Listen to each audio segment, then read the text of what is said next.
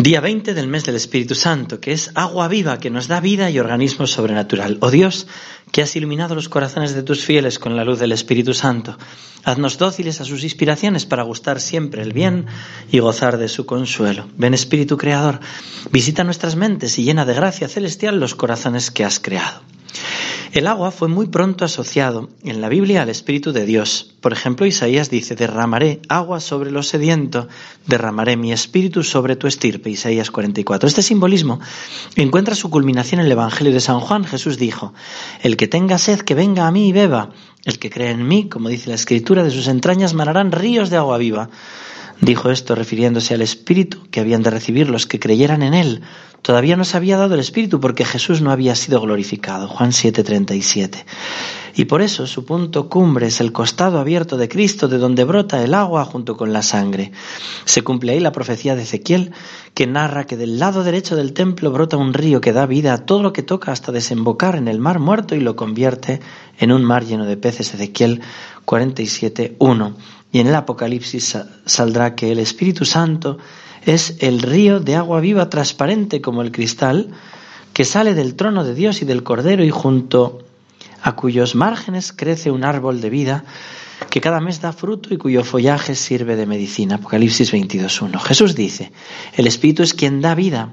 Las palabras que os he dicho son Espíritu y vida. Y San Pablo dirá, la letra mata mientras que el Espíritu da vida. Por eso en el credo, cuando hablamos de la tercera persona de la Trinidad, decimos creo en el Espíritu Santo, Señor y dador de vida. El Espíritu Santo nos da la vida sobrenatural. Hemos visto cómo el Espíritu Santo, en unión con el Padre y el Hijo, es el dulce huésped de nuestras almas, en donde mora como un verdadero templo viviente.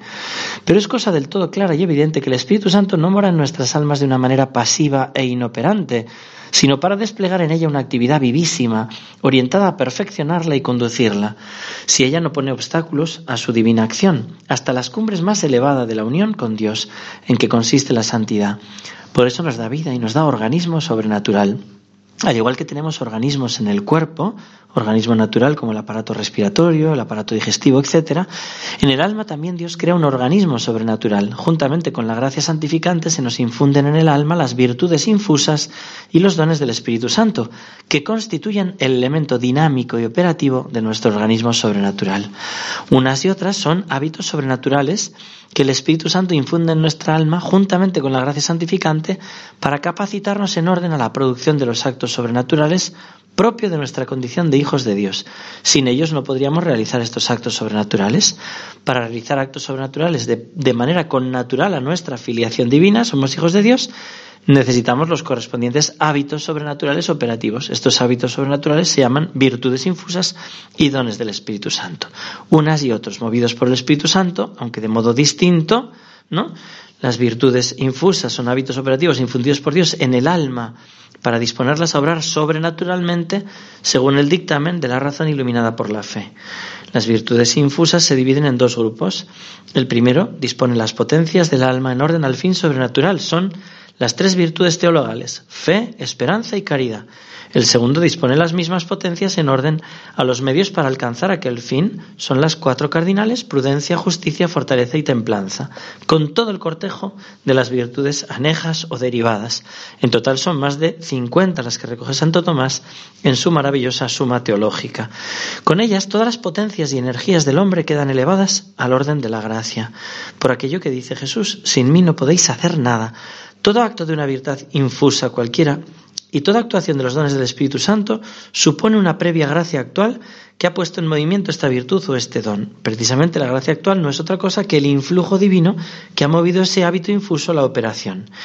A las virtudes infusas las mueve con el impulso de una gracia actual al modo humano, mientras que a los dones los mueve el Espíritu Santo con una gracia actual al modo divino o sobrehumano.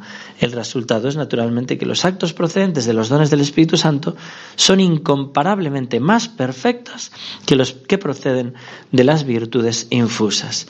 El primer gran don es el propio Espíritu Santo, que es el amor mismo con que Dios ama y nos ama.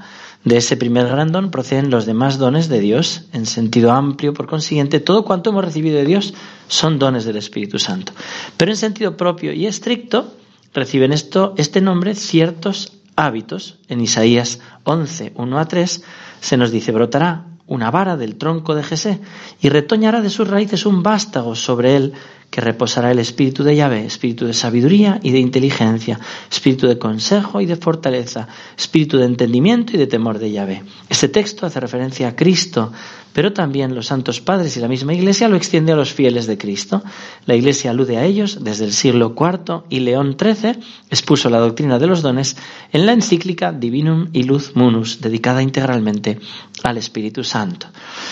Los dones del Espíritu Santo son hábitos sobrenaturales infundidos por Dios en las potencias del alma para recibir y secundar con facilidad las mociones del propio Espíritu Santo al modo divino o sobrehumano. Para poner un ejemplo, este organismo sobrenatural sería como un barco de remos y velas. Los remos serían las virtudes infusas, siempre es Dios el que mueve, pero lo hace al modo humano. Y hay que remar, hay que esforzarse. Cuando sopla el viento del Espíritu se despliegan las velas, que significan los dones del Espíritu Santo. Ahí Dios actúa al modo divino Necesitamos mucho de la acción del Espíritu Santo al modo divino. Los dones vienen en ayuda de las virtudes y las elevan y perfeccionan. Iremos viendo cómo cada don perfecciona una virtud. Santa Teresa de Ávila decía, el Espíritu Santo como fuerte huracán hace adelantar más en una hora la navecilla que nuestra alma hacia la santidad que lo que nosotros habíamos conseguido en meses y años remando con nuestras fuerzas.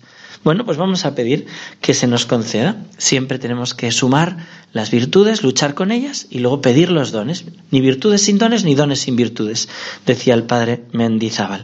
Pedimos la fe, la esperanza y la caridad y con ellas también los dones del Espíritu Santo.